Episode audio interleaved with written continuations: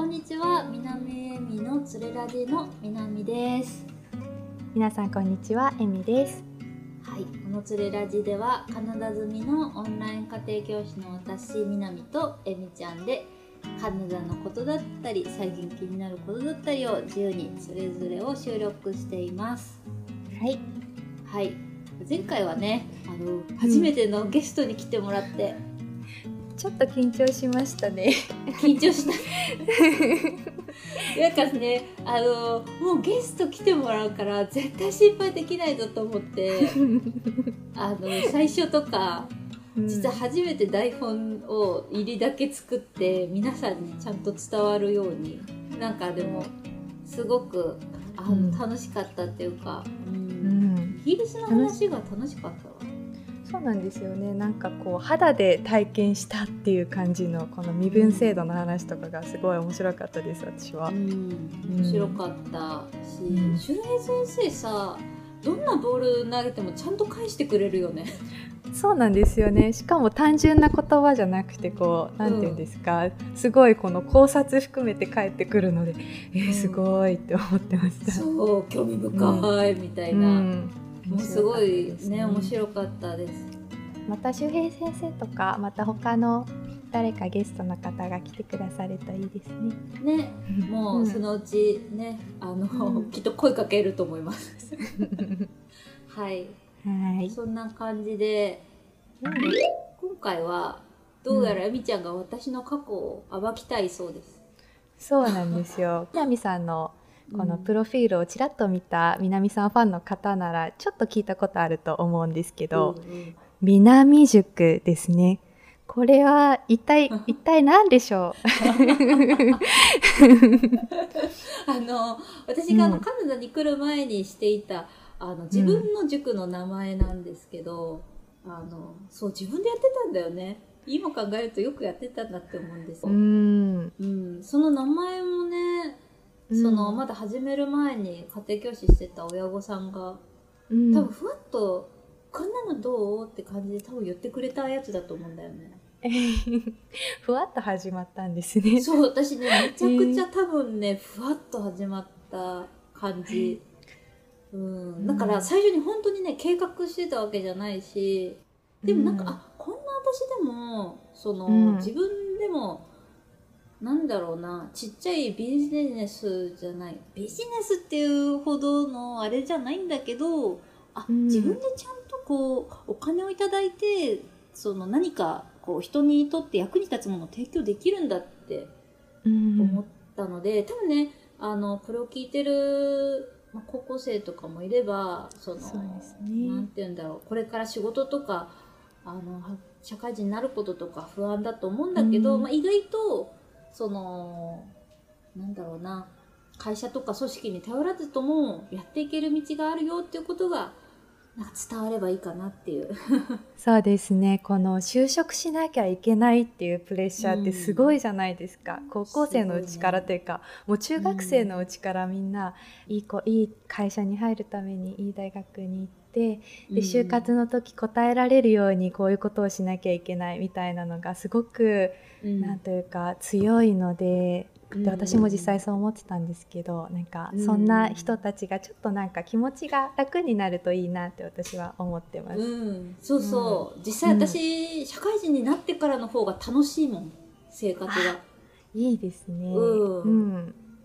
うん、だからまあなんだろう。あのーそこに、まあ、ちょっと希望を見出せればいいかなっていう回ですねそうですね。まあ私も個人的にかなり楽しみにしています。じゃあこんな感じで。はい最初に南塾って一体一体何をしてた塾なんでしょ南塾は、う。うんなんだろうねえっ、と基本的には自習中心の塾に最終的になった自習中心の塾ですか？うんそうそう自分でもやりたいこと決めてもらうのうん塾なのに。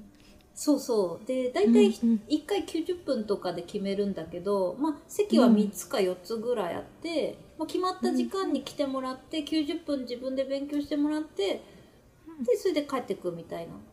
で、うんうんうん。私は本当に何をやってるかは把握するけど指図は基本しない。生徒がやりたいものをやって帰らせるサボっちゃうことが来なかったんですか？あなかったねなかったんですね。うん、サボる子いなかった。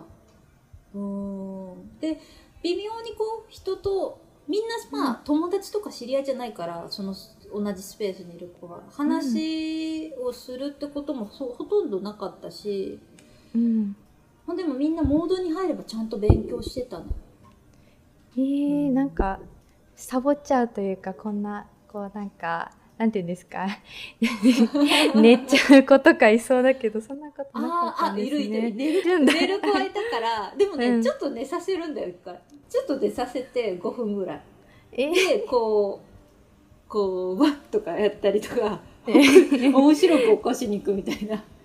じゃあなんか先生が怖いからちゃんとやんなきゃっていうプレッシャーはなかったけどこうなんかみんな自主的にちゃんとやってるっていう感じだったそう、自主的にやってたね。うんああ、そう、思い出せば、まあ、いろんな子いたんで、確かにちょっと寝る子もいたし、うんなんだろうな。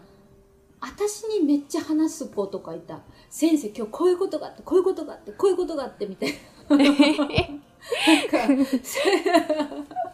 最初すごいそれ、いや、ちょっと他の子もいるし、うんちょっと嫌だなとか思ってたんだけど、うんもうなんかね、最終的に諦めたね。出し切るまで言わせてた。で、そしたらなんか勝手に勉強に戻っていくから、あの吐き出したかっただけなんですねそうそう、吐き出したか、切ったかな、みたいな。なんか他他の子はなんかやけに集中力をそがれてる、そがれてるけど、なんかいい訓練、訓練になって、うん、なったのかなとか、まあすげえ自由な、今思い出すと塾だったの。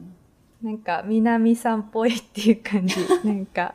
うん。うーん。なんかそうでもこう私から強制的な何かをさせるとかもちろんね聞かれたら一緒に相談はしたね、なんかこう、うんうん。これがこうこうこうでその社会と理科がやばそうでとかうん。どうしどっちからやればいいかなとかとりあえずやりたい方からやればいいんじゃないとか。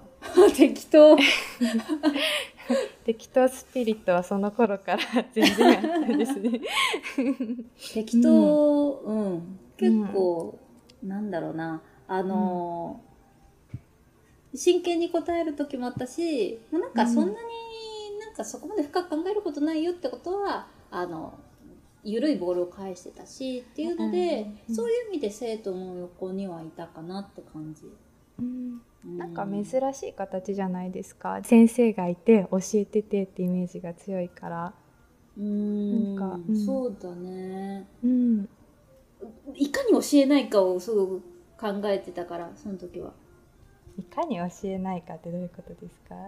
うん、教えるとさ教えられることに慣れちゃうじゃんね自分で考えないし、うん。なんかこうなんか自分で考えてやれば意外とできるよっていう体験をちゃんと積んでもらうっていうのが大事だったからそれを大事にしてた。だから塾なのどうなのって言われると定義上はちょっと塾じゃないかもしれないけど。なんかお勉強会な感じが強いかもしれない。そう。うん。そうだよね、南さん中心な。そう。中中学生と高校生だったの来た来てた子は。だからもうある程度もうちょっとやらねえとやべえなみたいなうん。子たち、やりたくないけどやらないといけないなって思ってた子たちが来てたから自然とやっぱ席に着くとスイッチが入ってたのかもね。だからまあちょっとこれまでどうやってじゃあ私が塾を作ったかっていううんうん。話になるんだけど、うん。うん、まず最初に私東京の大学早稲田大学を卒業して普通あれぐらいの高学歴の大学出るとみんなそれそこそこ有名な会社に就職するんですけど 私はあのね。私はあの非常に変わり者だったのと就活自体がやっぱりその入りたい会社に受からなかったっていうのも大きくうんでそれでたまたま農業インターンシップを受けて長野県に行く機会があったんだ学生時代に。でそれで、はい。はいあ長野県めっちゃいいと思ってそれで長野に行くことにしたの、へえ。うん空気もいいし自然もあるしご飯も美味しいし。うん、うん。でそれで来てで最初農業の会社に実は1年ぐらい勤めてたんですけどまあいろいろあって、うん。まあ、辞めることになって結構あの、デスパレートな感じで打ちひしがれてて、やべえどうしようこれからってうん。長野県に思って、で、まあ、実家に帰実家私山口県なんですけど実家に帰ったらもう二度とこっち出てこないなとか思ったしう、ん。あなんか帰るのめんどくせえなっていうのもあって、まあ、もうちょっと長野県にいようっていううん。ことになり、まあ、好きなことしよう。今まで我慢してたこと。はいはい。でそれでまあ私接客の仕事が好きだったからホテルに勤めることになって、まあ、カフェでもちょっと手伝いをしててでその傍らうちのなんかお姉ちゃんがね「みなみ私に英語昔教えてくれたじゃん」って言って「教えるの上手だから家庭教師とかやってみたらどう?」って言われて、まあ、私が、あもう絶対やりたくなかったんだけど家庭教師って。えなんでですか？なんでやりたくなかったんですか？人に教えらんねえって思って。え？うん、私あんまりなんかこう細やかな人間じゃないから もうすごく大雑把だからあの、でも間違えちゃいけない謝ったことを教えちゃいけないっていうこととかすごいプレッシャーだったし、わかります。うはい。んだからあんま乗り気じゃなかったんだけどまあじゃあそこまで言うんだったらちょっと一回やってみようっていうことになり、それで最初事務局家庭教長野県の家庭教師の事務局に登録をしてそこから派遣で家庭教師を始めます。はいはい。でそうしたらですねあのホテルのに勤めてたんですけど傍ら。で、うん。そのホテルのあの先輩あの仕事上の先輩がですねうん。あのうちの息子の高校受験がやべえっていうことをうん。えっ、と高校入試の3週間前ぐらいかな。へえ。あの多分ね前期試験と後期試験っていうのがあって前期はあの、なんかこう推薦じゃないけどあの面接となんかえっ、とそれ学力試験じゃないやつがあったんですけどそれがちょっとうまくいかなかったと。じゃあもう成績勝負でいくしかない。どうしよううちの息子っていう感じであのその人になこう本当涙目にしてこう助けてって言われてそれでこう3週間毎日見るようになったの。そのこう。でそれが私にとってすごい転機で初めて個人であの生徒さんを持ったきっかけだったんだよね。もうすごい濃い3週間だった、プレッシャーはすごくなかったですか？その子。えプレッシャーすごかった。もうとりあえずもう英語と数学はもういい。やらないって言って、もうとりあえず社会と理科だって言って。とりあえず詰め込む詰め込むって言って、うんうんでそれでもう社会と理科も全部なんてとても網羅できないからとりあえずよく出るところである程度興味がありそうなところをもう詰め込んでとりあえずそこでミスをするなみたいな。ミスをしないようにうん。教えていくみたいな感じ、私にとって多分あれが一番の転機だったんだよね、うん。ああ教えることって悪いことじゃないなって。結局合格したんだよね。合格したんですね。3週間の。詰め込みでそう詰め込んで。素晴らしやったーいってなって、うん。もう点数はね結構聞いたら引くぐらいやばかった点数だったりした子もいたんだけどえあの あのあ2人受けてなかった。あ二人だったね。同時に。友達同士でうんうん。最初にそのお願いされた子が来てその友達の子が来てうんでそれで「やべえよく受かったな」とか言いながらもはい「あーみたいなうん。感じ。でそのね最初にお願いあのうちの息子お願いって言ったお母さんが「みなみちゃん塾やればいいじゃん」って言ってくれたの。ああそれは大きい転機ですね。そう。それで、うん何言ってんだみたいな。うん。できねえよってどこ場所借りるんだとか、いやいやいやみたいな、うん。あのでもそのしそれでただまあその時そう思ってたんだけど、まあ、紹介で何人か引き受けるようになった時にうんうん1対1で勉強を見るの効率悪いなって思ったんですよ。うん。うん、で私のタイプもあると思う。私はあんまりその90分を使って丸々教え込むみたいな授業じゃないんですよ。うん。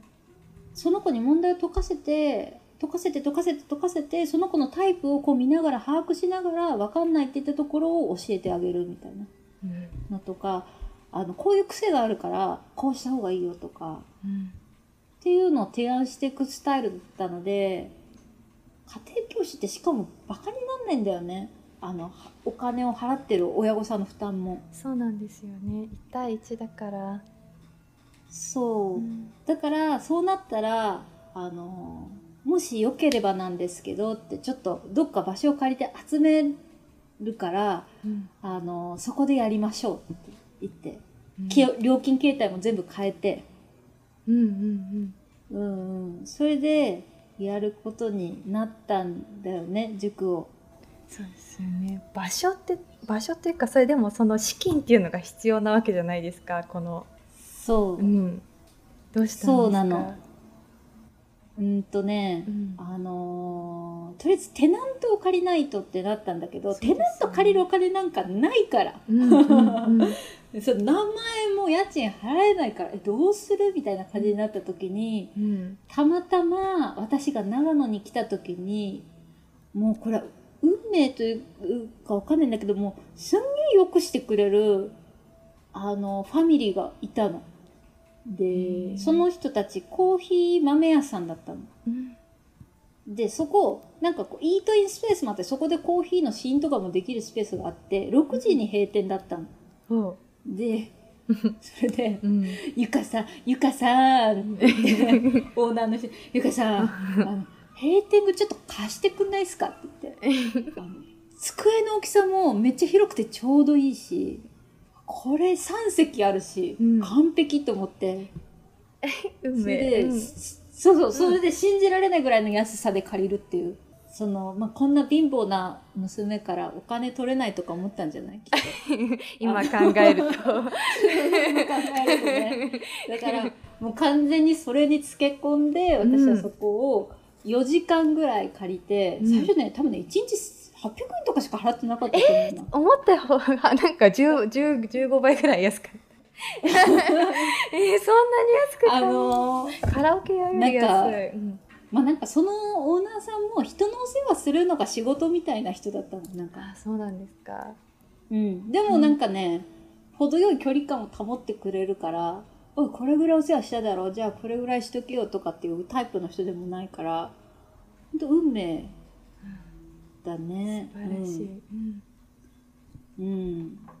なんか私多分ねそういう人なんか自分がしっかりしてないからうん。人をこうめちゃくちゃ頼れるスキルがあるんだと思う。頼れるスキル。うん。あんま裏表もないしうん。っていうかあなんかあまりにこうツッコミどころがありすぎる感じの 助けたくなっちゃう大丈夫かこいつそうそうそうそうそう多分ねそうなんだと思う。なんか人によく物ももらうし。だから、うん。で「助けてください」って言ってうん。言ってそれであの多分かわいそうだなってあの って貸してくれた。うんんだと思うんだよね。でそれでまあ無事借りることができて、うん。あの親御さんにお願いしてそこにまず来てもらうようになって、うん。そこから私あのアパートからあの友達とルームハウスシェアシェアハウスをしようってなってうん。あの佐久っていう隣町にあの引っ越すんですけどそこで一軒家だったんですけどでかい真ん中に広い部屋があってそこでも塾始めることになってだからうん。えっと、もともとそのコーヒー豆屋さんがあった町と、まあ、三代田って町なんですけど、三代田って町と佐久って町で、うん。えー、三代田が週3回、佐久が週2回みたいな感じでオープン。すでに2店舗じゃないですか。拡張。ビジネス拡張。しかもどっちも家賃ほとんど払ってないし。やばいねう。んだから何も経費かかってないよ。問題集ぐらいじゃないかな。すごいですよねそれだったらオンライン家庭教師とそんな変わらないじゃないですかうん変わんない。うんうん。だから、なんかまあそんな感じで、まあ、カナダに行く4年ぐらいかな。3、4年ぐらいはずっとそれでやってて、うんまあ、最後、うん、生徒10人ぐらいかな最後だから全員で何人ぐらい見てたの？1 5 6人？20人ぐらい見てたのかな、うんうんうん、っていう形で私がこんなしっかりしてない私でもなんとなくビジネスにできて最終的にやっぱ塾に絞ったもんね仕事。あそれ一本でやれるぐらいに、うん、うん、それはすごい、うん。そう。で私シェアハウスもしてるし自分によって必要経費もそんなかかんなかったんだよね生活費も。うん、長野だったらそこまで家賃とか高くなさそうですしね。高くない、そうですようん。ね。、家賃は高くないんだけどやっぱ車の経費で飛んでくね。ああ、そうかもしれないですね。そうそう。だからそれがやっぱ地方住まいはあの苦しいとこだよね。最後まで車は手放したかったんだけど、うん、まあ移動もあるしあのーうん難しかったから、うん、まあ、車は維持しつつだからでも生活費15万とかぐらいじゃないきっとうん。うん。だ、からそれよりちょっと超えればね貯金もできるし。そうですね。うん。っていう感じだったね。うん。さて、まだまだ南さんのお話を聞いていたいところですが、今回はここでおしまいです。南塾のお話いかがでしたでしょうか？次回7月30日木曜日18時からこのお話の続きや南さん流のお仕事の見つけ方なども配信していこうと思います。そしてセレラジではまだまだ視聴者の皆さんからのお便りを大募集中です。詳しくは概要欄をぜひチェックしてみてください。それでは今回も最後までお付き合いくださりありがとうございました。お相手は南とえみでした。バイバイ。